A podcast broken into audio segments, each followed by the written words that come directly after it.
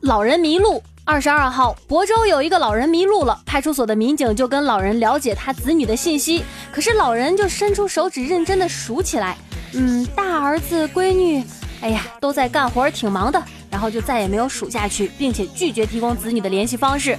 无奈之下，民警开车把老人护送回家，并且找到了老人的弟弟来帮忙照看。其实挺心酸的一个新闻，对吧？怕耽误儿女的工作。嗯，就是不想把儿女的联系方式给这个我们的民警，就是说，哎，行了，你别让他们忙活了。结果到最后，找来了老人的弟弟帮忙照看，咋的？人弟弟就有空啊，是不是？这个时候呢，还是要联系儿女，就听着说挺心酸。但是呢，你想，这个老人不想麻烦自己的儿子，不想麻烦自己的闺女，但是您麻烦了我们的民警同志啊，对不对？你也麻烦了就很多关心你的人，那那些那些朋友，对不对？所以说，这做儿女的呀，平常啊，多跟自己的爸妈联系联系，就是在外地的话多联系，在本地的话多陪伴，好不好？就等以后啊，真的你想陪伴就没有机会的时候，那后悔就来不及了。说急救知识。最近在河南南阳，有一个民工晕倒在路边，上班路过的张雪发现之后，立刻展开了施救。由于是第一次施救，他害怕自己不专业，担心的直抹眼泪。他说：“希望更多的人能够抽空学习一下急救知识，因为真的能够帮到人。”这个呢，上学的时候学过啊，工作的时候呢，有的时候单位也会组织这种急救知识的学习。的确，有些人呢觉得，哎，我能碰上什么事儿啊？我碰不上这种事儿啊？但我学这些干啥呀？对吧？我脑子里记那些东西，真的我还不如看两集电视剧。当某一天你真的在路边碰到这样的情况，因为你学过急救知识，你可以把他救活，那种成就感是什么事情你都替代不了的，因为你拯救过一个生命。啊，这个姑娘张雪之前学过，但是呢，没有真正的就是实践过，没有在人身上去试过，所以说她很紧张，也担心，直抹眼泪。哟，这个姑娘。太善良了，我觉得要给这个姑娘鼓鼓掌。说带孙费，山东淄博有一对老人把自己的儿子儿媳告上了法庭，要求他们支付带孙费，因为从二零一六年七月到二零一七年六月期间，孙女儿一直是由爷爷奶奶抚养的，两个被告也就是孙女儿的爸爸妈妈一直都没有恰当的履行抚养义务。最终，法院判决被告支付原告垫付的抚养费两千六百元。这个新闻本身听着就有点嗯，一家人是吧？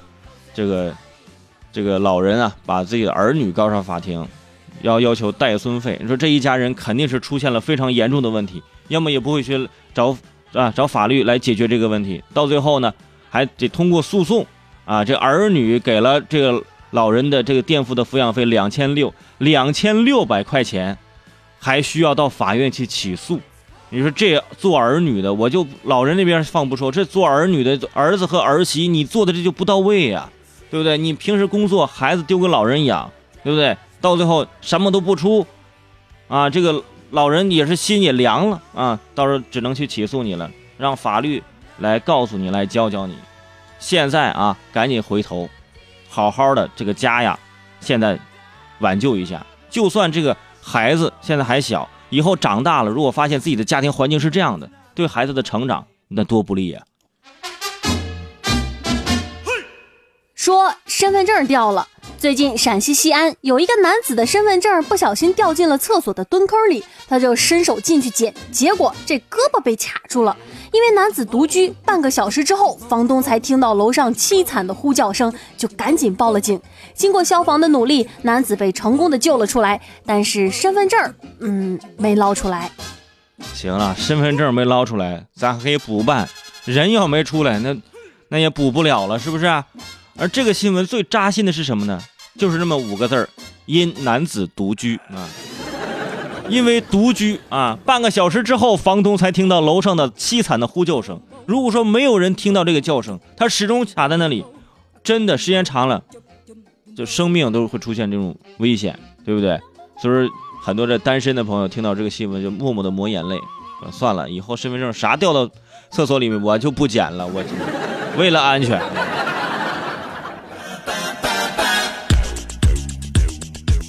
说为植发请假，南昌某个高校有一个九八年的小伙子，因为植发向老师请假。他说不好意思，所以请假条上就只写了：“哎呦，我要去做一个小手术。”没想到这辅导员偏偏问：“你做的是什么手术？”他就只好默默地脱下了自己的帽子。哎呀，很多网友就说了，没有想到这么年轻就已经存够了植发的钱，你说哈？这么年轻，九八年现在朋友，九八年的朋友需要植发了，你知道吗？哎，就危机感很重啊。这个脱下帽子说：“老师，我其实是要去植发。”老师当时就眼睛一亮：“哎呀，哪家医院呢？我也去。”说生育潜能。昨天，《人民政协报》刊发了全国政协委员、中国人口与发展研究中心主任贺丹的文章。我国育龄妇女平均理想子女数是一点九六个，生育潜能释放仍有空间。国家人口发展目标已经转向更加注重促进家庭幸福和人的全面发展，引导家庭负责任地确定生育子女的时间和数量。是的，啊，现在就是你看最理想的这个子女是大概是两一家是两个这个子女。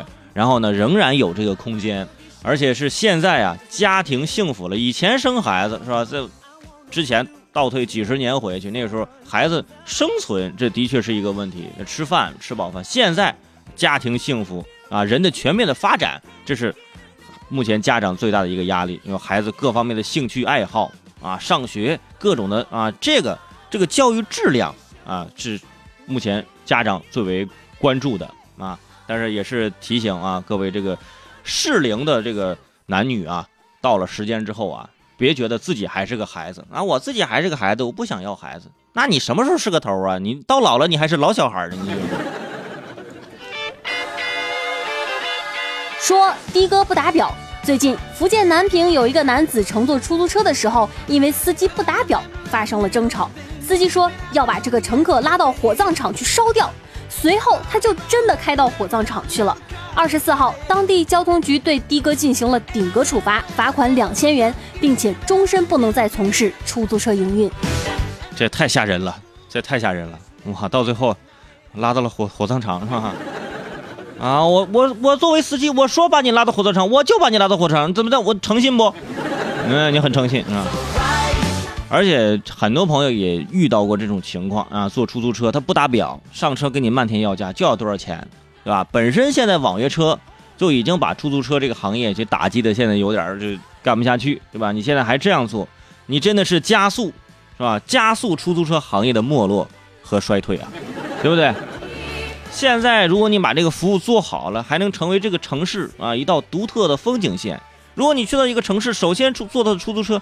出租车司机先坑你一波，你说你对这个城市的印象能好到哪里去呢？